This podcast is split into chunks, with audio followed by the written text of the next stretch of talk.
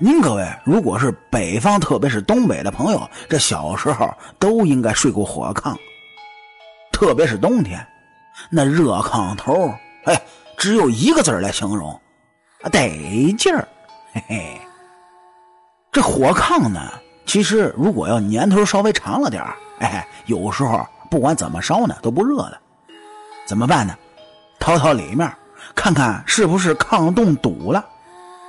而咱们今天的故事就是围绕着烧不热的这个火炕展开的。故事呢发生在东北某地的一个小农村里，村里有户人家姓刘，一家三口是爹妈和儿子。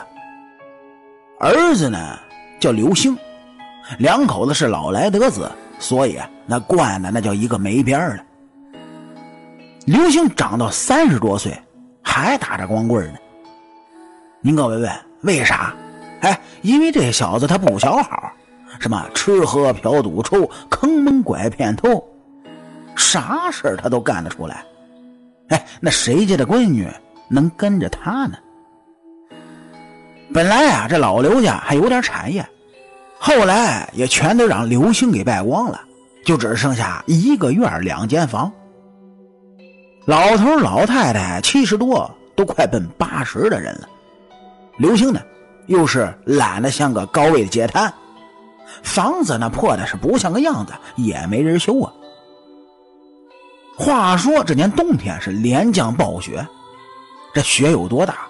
哎，这么说吧，你从五楼如果跳下去，是转体三周半，啪，落雪里，那还能起来挥手致意呢？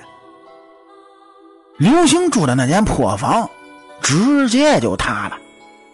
可惜这小子没死，但是就把腰呢给砸残废了。这当爹妈的，哎，是再怎么地也是心疼儿子呀，就找了好几个大夫，想给这个刘星治病。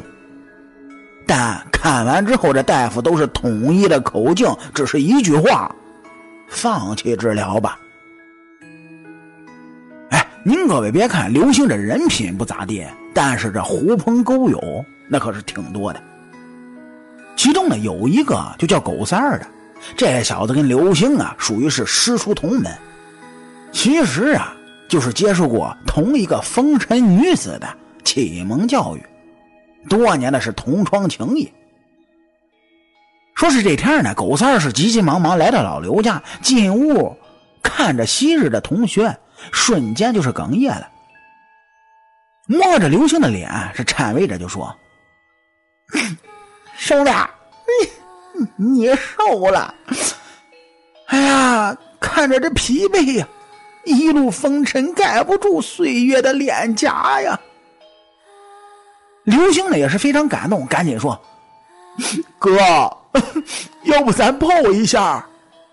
等等等等会儿，兄弟。”我跟你说个正事啊！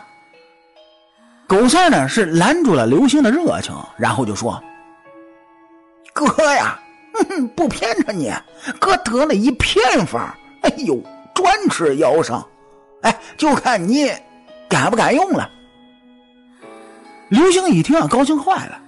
可等狗三说完，是吓了一跳。原来这偏方呢。就是去坟地里挖这么两个棺材，最好呢还是童男童女的，然后再把棺材当劈柴，劈了烧炕。据说呢，睡这样的火炕，这腰呢就能好了。可就这玩意儿，刘星他居然信了。老话说得好，挖坟掘墓，损阴丧德，但这刘星也管不了这么多了。借着夜色的掩护，是套了辆马车，拉着狗三俩人就这么巧么蔫儿的去了坟地了。这俩人竟然真的这大半夜的去挖坟偷棺材。很意外的事儿，在坟地俩人是啥事没有。刘星呢就在狗三的帮助下，顺利的把俩棺材现场就加工成了柴火，拉回了家里。到家的时候正好是刚过子时，就是大约凌晨一点多钟。他爹妈睡得特别沉，没顾刘星屋里的事儿。刘星呢是赶紧就把棺材片往这个炕洞里面塞。说来也奇怪，这些棺材片可都是刚挖出来的，还带着泥土的潮气儿呢，但却是沾火就着。过了没多一会儿，一口棺材就烧完了，刘星就往炕上一躺。哎哎，不对呀，这炕怎么一点也不热呀？刘星琢磨，是不是这量有点小了呢？于是就把第二口棺材片也都塞进了火炕里，然后再往炕上这么一躺，嘿，还是不热。莫非这偏方就是这么个效果？刘星就躺在这凉炕上，一边捞腰呢，一边琢磨，渐渐的就睡了过去。这腰疼还睡凉炕，他能得劲儿吗？刘星睡的是特别不踏实，这恍然间，他感觉到一疼，像是有人用针在扎他的脚心啊。睁眼一看，吓了一跳，原来这眼前嘛站着两个小孩子，可是却看不清脸。其中一个小孩就对他说：“看不热，去添柴火呀。”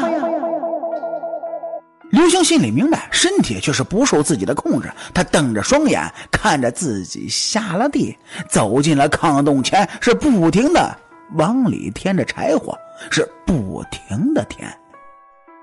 一会儿功夫，家里的柴火就被他添没了。这时，另一个小孩在他身后冷冷的就说：“看不热，继续添。”刘星先是把自己的手添进了炕洞里，然后是胳膊，最后是脚。他特别的疼，却发不出一丁点的声音。第二天，老两口子起来没见到儿子，还以为刘星又去花天酒地了。直到晚上烧炕的时候，才在炕洞里发现了已经烧成灰的流星和两口小小的棺材。